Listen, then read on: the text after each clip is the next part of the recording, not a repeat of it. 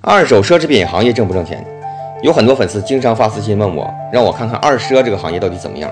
今天呢，我就带大家去趟一趟这个行业的水，看看到底是深还是浅。哥们儿，你做这个二手奢侈品的行业做多长时间了？做了大概有六七年，这个行业现在怎么样？利润？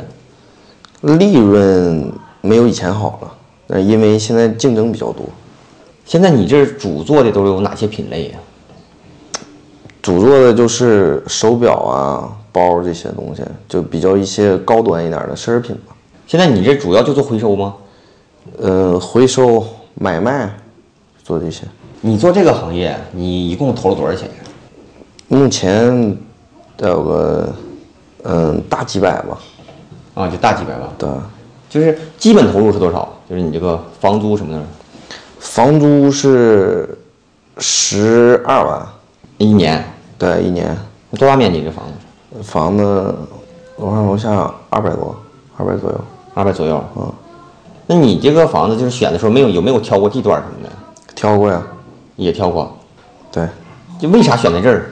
因为这附近有那个左展嘛，因为这附近有商场，对，并且这也是一个做奢侈品的一个圈儿，然后你这个装修啊，还有说你这个硬件设备什么的，投了多少钱呢？装修大概花了二十多二三十，比房租还贵，对，肯定的，就是硬件设备什么呢？就是一共就是你这个硬件投入一共花了多少？就包括房租在内，花了得有五十左右吧，五十左右。对，剩下的钱就是都是流动资金了，是吧？对，剩下钱全部都是进货呀、这些流动资金什么的，这个最低价格的表是多少钱？最低价格的不过万，几千块，几千。对最贵的呢？最贵的几十万，它这个大概利润能有多少？手表这块儿，利润是总利润大概也就是，嗯，百分之十四五吧，这样。嗯，那现在你这儿每个月的支出大概都有哪些东西呀、啊我们支出每个月支出有人工，嗯、还有房租也算是吧，嗯，嗯、还有一些手表啊这些东西，包啊，就是你卖给你们产品这个客户，这一般都是什么样的人？这个就有意思多了。一般有的是什么缺钱的啦，着急变现，嗯，对吧？还有一些就是玩表的戴腻了，想换块新表，就这种人，或者是有的那种别人送礼的，卖给我们，啊，直接变现了是吧？对对对，啊，就什么样的人都有。什么样人都有。这种你们有没有就是说，或者是你们这个行业里面啊，有没有这种情况？就是比如说我着急挣钱，我着急要钱，嗯，然后我卖给你这东西，会不会有这种压价的这种情况？就你们行业这个行业里面会有，肯定会有是吧？对，会有，也是看人下菜碟呗。也不能这么说， 一种营销手段。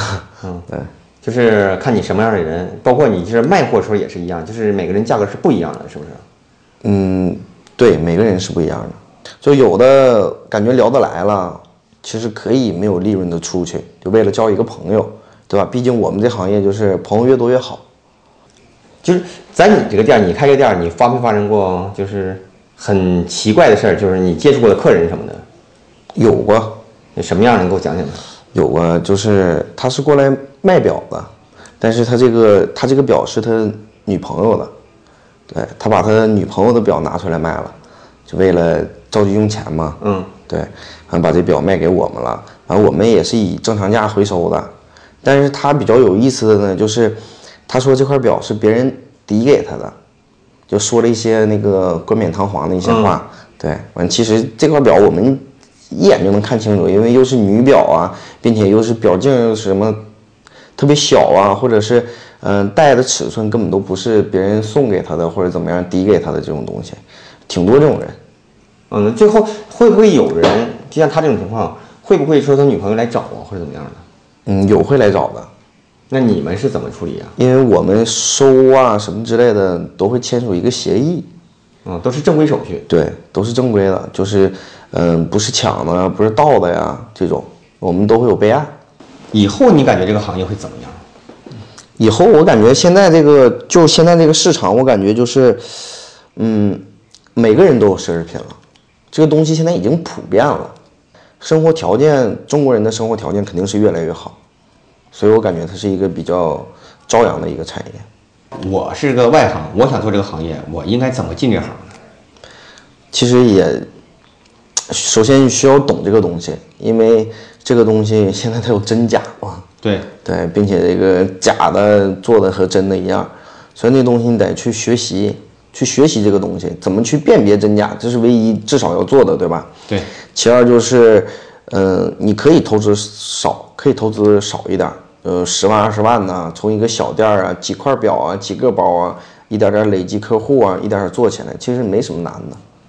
到你这儿来买东西的有没有那种穷人还买奢侈品的？也有，也有这种人是个什么心理？